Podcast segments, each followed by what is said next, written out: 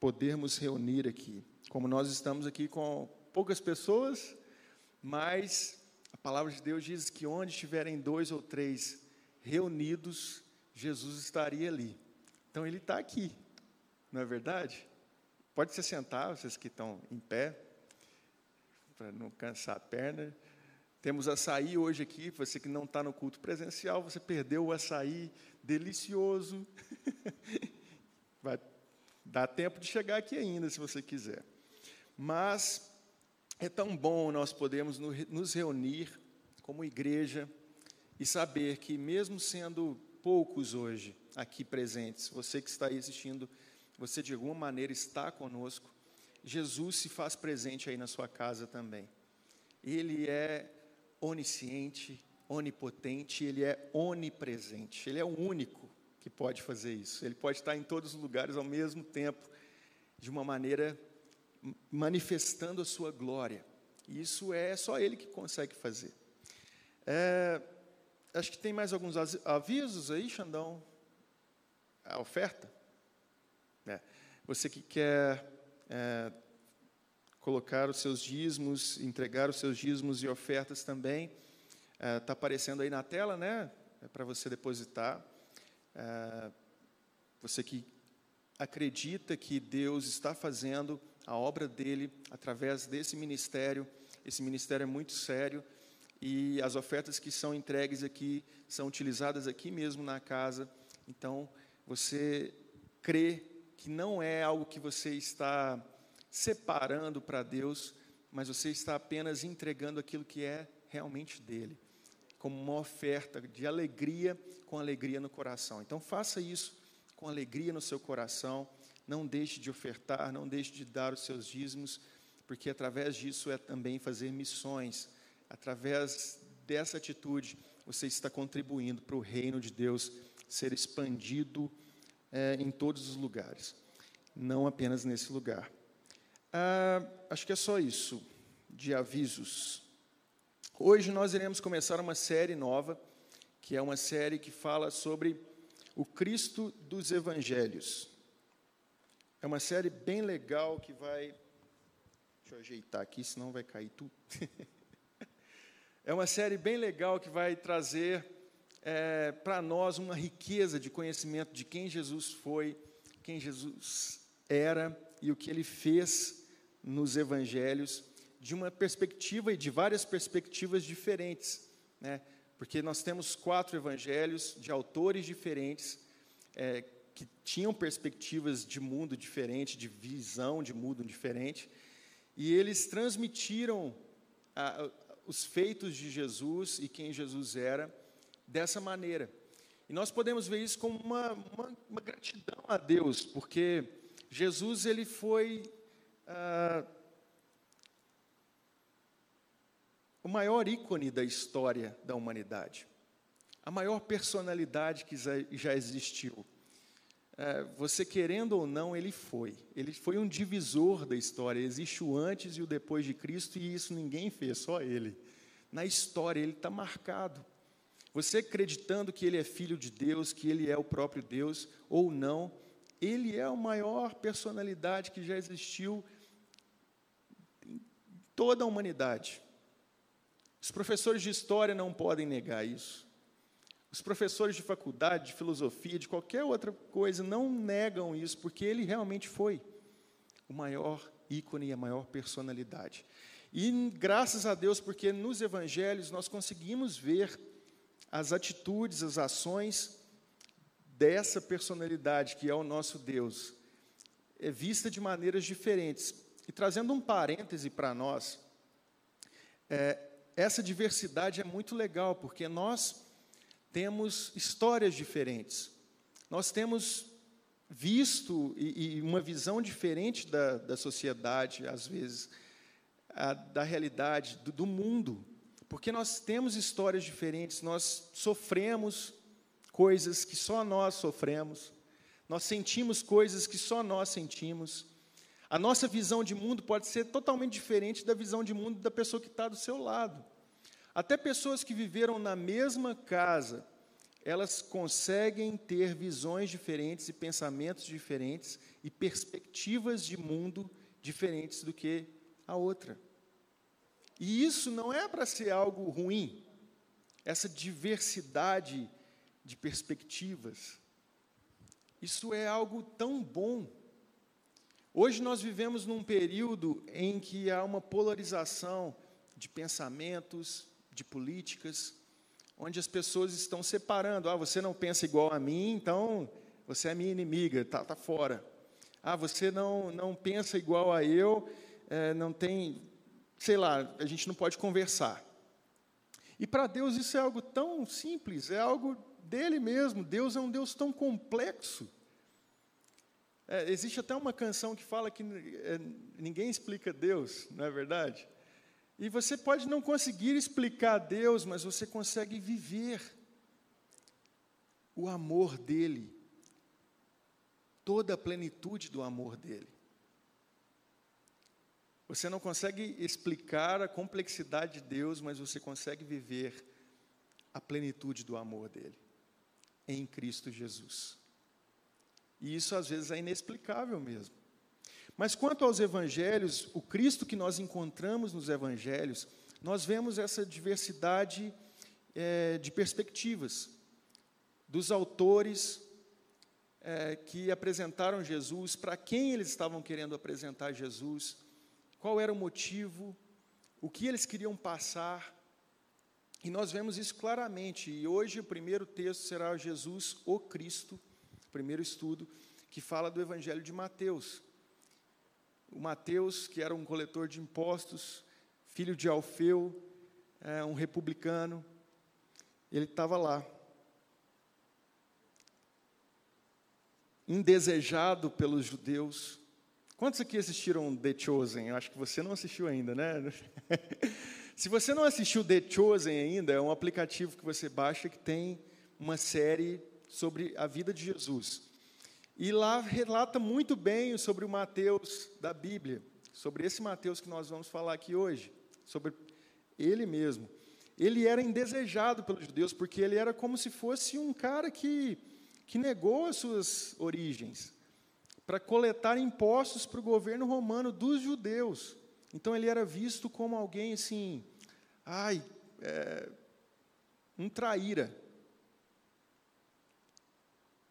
E ele não tinha amigos, provavelmente, vivia sozinho. Talvez a casa dele, eles não aceitavam muito bem ele, porque ele tinha virado um coletor de impostos. Então ele estava lá, coletando impostos. Só que ele conhecia a história, como todo bom judeu, a história do Antigo Testamento. Esse Mateus, indesejado pelos judeus, visto como traíra, ele foi alcançado por Jesus. Jesus olhou para ele de uma maneira diferente. Jesus encontrou com ele, e nós podemos ver isso no próprio livro de Mateus, no próprio evangelho, no próprio evangelho de Mateus. Nós vemos isso no capítulo 9, onde Jesus vai até o coletor de impostos Mateus e chama ele para seguir. Vem e me segue. Jesus olhou para Mateus e viu algo que ninguém nunca viu. E Mateus, como todo bom judeu, ele esperava pelo Messias. Só que o Messias que os judeus esperavam naquela época era um Messias que chegaria detonando. Pelas profecias que nós lemos no Antigo Testamento sobre o Messias, nós podemos imaginar a cabeça dos judeus que pensavam que esse Messias chegaria colocaria o Império Romano de lado, destruiria qualquer governo que não fosse o governo de Deus e colocaria Israel lá no alto, e Israel governaria as nações. Esse Messias é, era visto e esperado pela, por aqueles judeus como alguém que chegaria intocável, como alguém de difícil acesso até pelo povo. O rei que governaria, o Messias que haveria de vir, o filho de Davi. E aí Jesus vem. E você talvez não consiga imaginar a cabeça do judeu da época. Se você estuda um pouquinho da cultura judaica, você vai ver o tanto que eles são tão perfeccionistas com as coisas deles. Eles fazem as orações deles tão certas, e um temor em até citar o nome de Deus. Quanto mais alguém dizer que é, é, era blasfêmia alguém dizer que, que Jesus era filho de Deus, para eles isso era algo assim, mexia na raiz deles. Eles não aceitavam de jeito nenhum. Até que Jesus aparece. E Jesus vem. E nós sabemos que Jesus é filho de Deus. Mas ele nasceu numa manjedoura. Ele não tinha lugar para ele. Ele não nasceu como um rei normal, em palácios, é, que tinha grandes riquezas e mostrava e ostentava isso para as pessoas. Ele nasceu numa manjedoura, no meio de animais.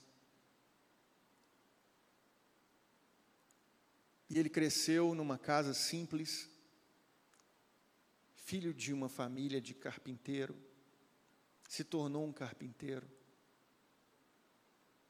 As pessoas conheciam falar sobre Jesus, aqueles judeus ouviam falar sobre Je Jesus. Eles escutaram falar sobre Jesus. Ah, aquele Jesus ali é o Jesus de Nazaré. Ah, será que vem alguma coisa boa lá de Nazaré? Ah, não é aquele filho da Maria, o carpinteiro ali? Ele está falando que ele é o Messias, como assim? Mas ao mesmo tempo que Jesus era não ostentava a sua divindade e a sua realeza, ele era. E isso é era inegável, porque os sinais começaram a aparecer.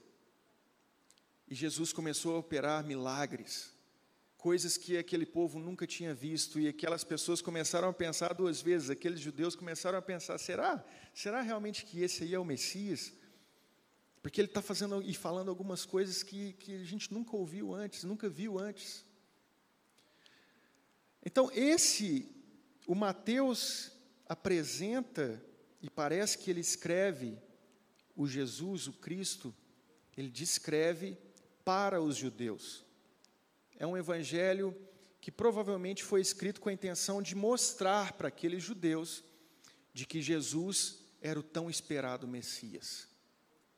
Mateus tem essa preocupação de escrever demonstrando em todo tempo e mostrando em todo tempo que as profecias falavam desse Cristo Jesus, que ele é o Messias. Ele não é apenas um profeta que haveria de vir, ele não é apenas mais um visionário que vai fazer alguma diferença.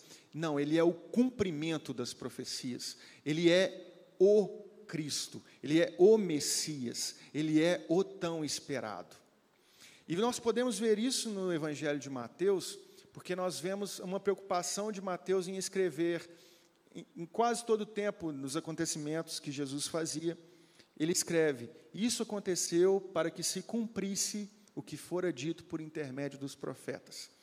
E quando você vai lendo o Evangelho de Mateus, você percebe isso. Ó, Jesus fez um milagre, aconteceu alguma coisa que estava escrito, que, que existia uma profecia em cima disso, e aí, de repente, Mateus vem e escreve, e isso realmente aconteceu para que se cumprisse o que fora dito por intermédio dos profetas. Então nós vemos aqui uma preocupação de Mateus em mostrar para aqueles judeus, ou para quem quer que lesse, que a profecia estava se cumprindo, e Jesus era o cumprimento dessa profecia.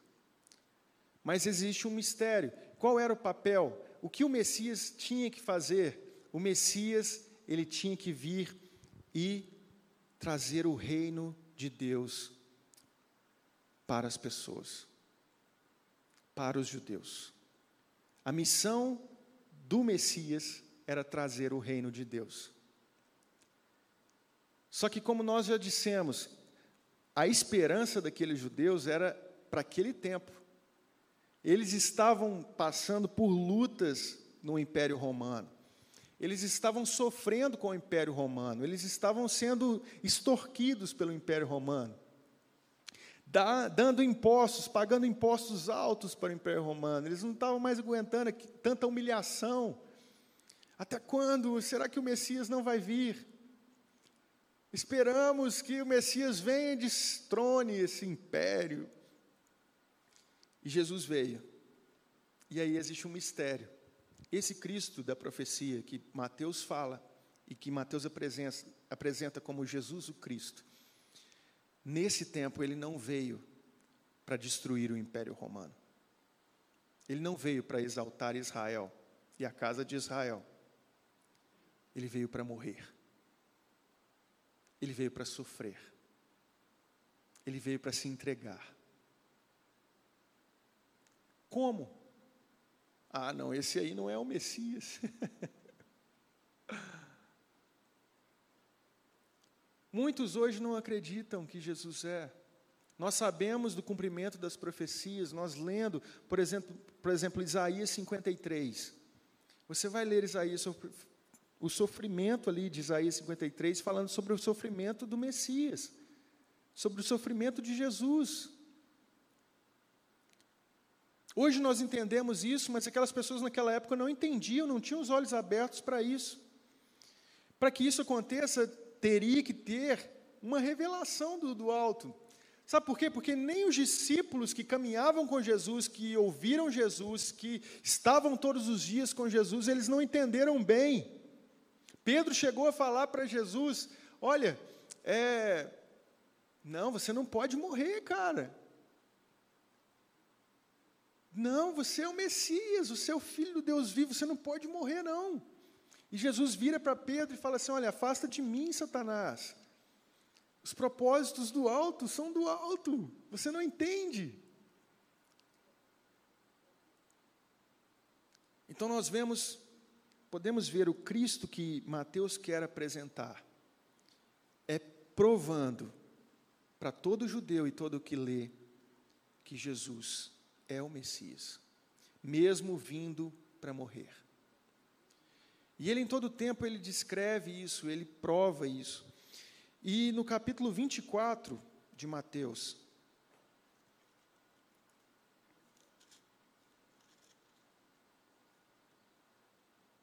Mateus 24.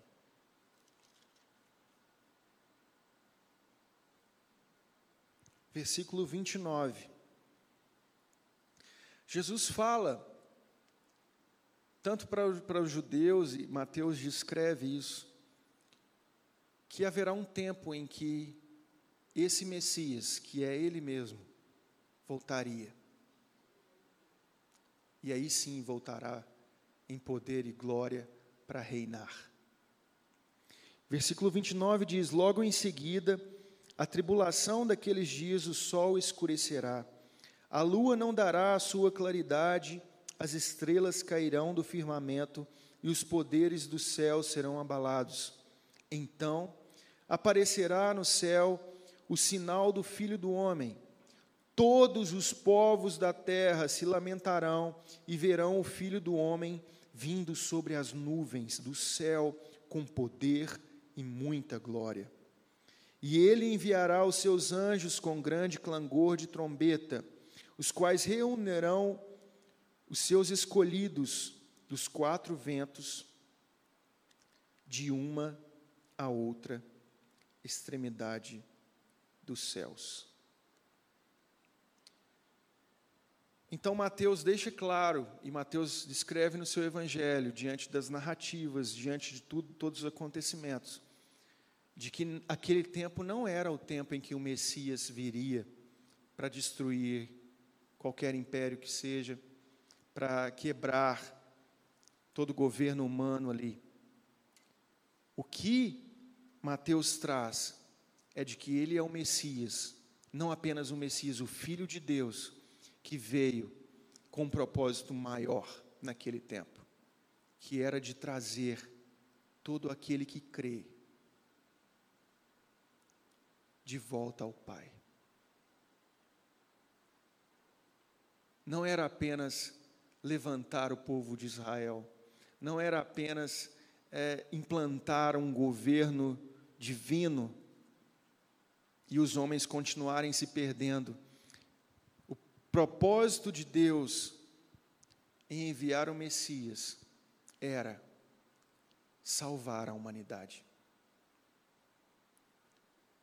Às vezes nós olhamos para nós mesmos, diante de tantas ações, diante de tantas coisas, de tanto, tantos acontecimentos, às vezes nós olhamos nas nossas perspectivas, na maneira com que nós enxergamos o mundo, e nós conseguimos ver apenas nós mesmos.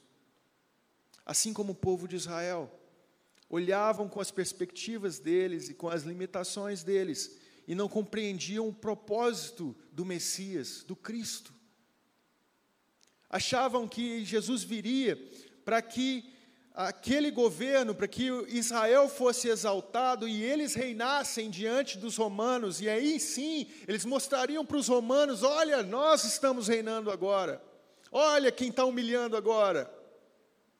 E às vezes nós olhamos para as nossas vidas, com as nossas perspectivas, com os nossos sofrimentos, e imaginamos que Deus ele tem que fazer algo para nós. Porque nós somos bonzinhos, e nós merecemos, e nós somos filhos de Deus. E nós vemos tantas pessoas, às vezes estão bem com dinheiro, e nós não temos tanto dinheiro, e aí nós, ah, quando o Messias vir na minha vida. não é bem assim. Quando Deus entrar na minha vida, eu vou reinar e as pessoas vão ver. Você não entendeu o propósito.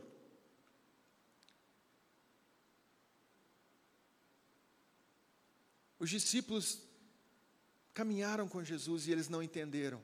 Mas quando Jesus ressuscitou, e quando eles receberam o Espírito Santo, os olhos deles se abriram. Os olhos deles se abriram. Eles entenderam que o propósito era maior. Não era apenas governar por um tempo e mostrar para as pessoas. Não estava ligado a apenas uma nação, estava ligado a toda a humanidade. Os propósitos de Deus são maiores do que os nossos. Diante das suas perspectivas, diante de tudo que você tem passado, no meio dessa pandemia, no meio de tantas coisas, entenda o processo. Entenda o que Deus quer fazer através da sua vida. Entenda e descubra quem é esse Cristo na sua vida. O que ele quer fazer em você e através de você.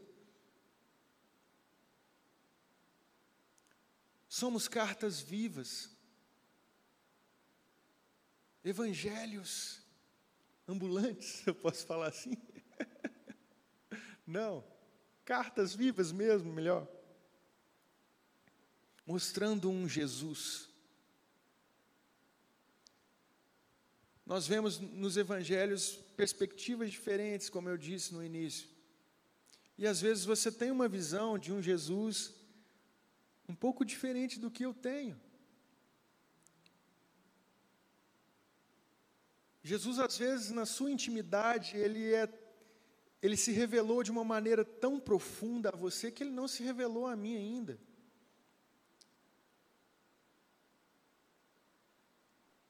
Mas ele não muda. Ele é complexo às vezes, mas isso não traz e não diminui quem ele é. E a imutabilidade do ser dele, de ser bom, de ser amoroso, de ser perfeito, de ser tudo que nós precisamos diante da complexidade de quem Jesus é e do ser dele. Você já ouviu falar alguma vez que ele é mau? Você já viu alguém falar assim: Nossa, Jesus apareceu para mim, foi um pesadelo? Nunca. Isso não muda quem ele é. As pessoas podem mentir sobre ele, mas não conhecem ele, porque quando de fato conhecem, Diante de todos os evangelhos, dos quatro evangelhos, eles apresentam Jesus de uma maneira tão gloriosa e de uma maneira tão boa, dizendo que ele realmente é o Filho de Deus e o Messias, e ele é o Salvador, ele é tudo que nós precisamos, ele é a nossa paz, a nossa alegria, ele é a porta de entrada para o reino de Deus, do reino dos céus. Os judeus esperavam que ele viesse e trouxesse o reino dos céus naquele tempo. E de fato ele trouxe, mas ele trouxe através dele. Ele era a porta para o reino dos céus. Ele era a porta. E os judeus não entenderam isso. Entenda. Quem é Jesus para você? O que ele foi? O que ele fez? Ah, ele é mais um profeta. Ah, ele foi um. Realmente, ele foi a maior personalidade que já existiu. Teve o divisor aí, mas. É, se ele ressuscitou, ele está lá no céu. E não tem contato com a gente. Quem é Jesus para você? Entenda quem Ele é. Deixe que Ele se revele a você. O Cristo, o Rei dos judeus, o Rei dos reis.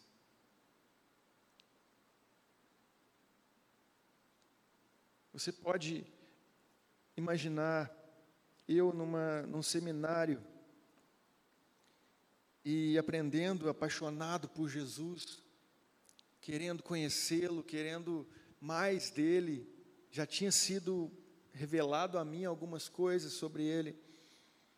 Então, eu vendo vários vídeos sobre ele e lendo os evangelhos e tudo,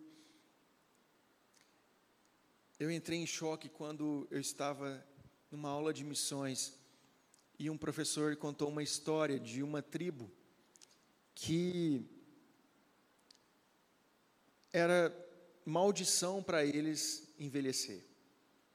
Então, o cacique da tribo, quando completava mais ou menos uns 40 anos, ele se matava. Ele chegava até um, um, uma pedra que tinha no alto e ali era uma pedra em que os caciques, quando chegavam na cidade, se jogavam e se matavam. E aí uma equipe missionária foi até essa tribo para falar de Jesus, porque eles não conheciam falar sobre Jesus. E foi na semana em que o cacique tinha completado 40 anos de idade. E esse cacique ele ia se matar. E aí a pessoa mais jovem iria assumir a tribo. E ele não se matou nessa semana. Então a, a tribo de missionários, a tribo de missionários. Então a, a, os missionários chegaram na tribo indígena e foram conversar com esse cacique e apresentar Jesus. E essa tribo era uma tribo bem fechada e, e os homens usavam tanga, sabe? E, e todo pintado e tal. E aí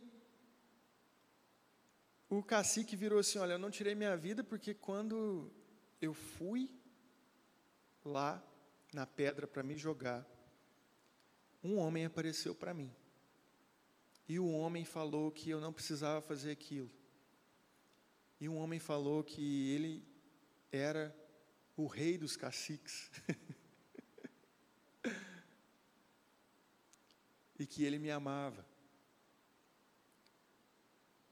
E esse homem falou que era Jesus. E aquele missionário falou assim: Poxa, eu vim aqui para falar de Jesus para você e você já encontrou com ele.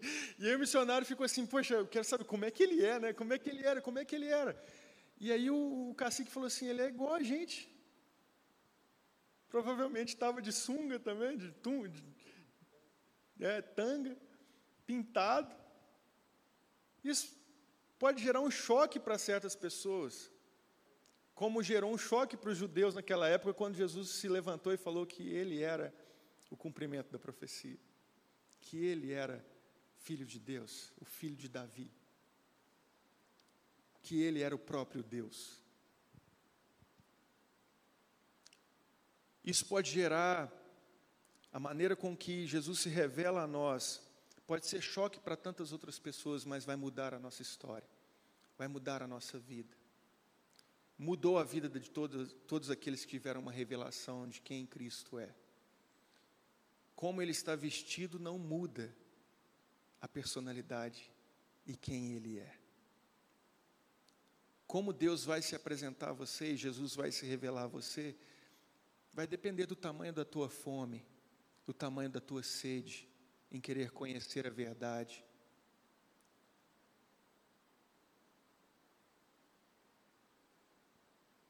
Será que você quer conhecê-lo como mais um ou como aquele que vai mudar a sua história?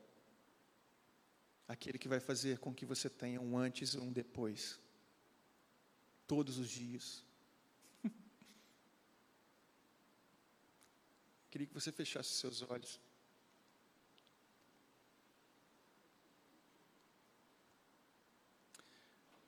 Deus, nós vemos aqui hoje que Mateus apresenta esse Cristo, mostrando e linkando com o Messias das profecias. O Cristo que haveria de vir. E realmente veio e mudou a história de tantas pessoas. E continua mudando, porque,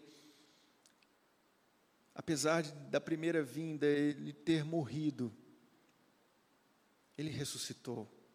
E ele vive. E ele reina. E ele continua se revelando a tantas pessoas de uma maneira viva. Por isso, Deus, eu oro para que nós tenhamos conhecimento de quem tu és, através do conhecimento da tua palavra, de quem Jesus tem se revelado a nós,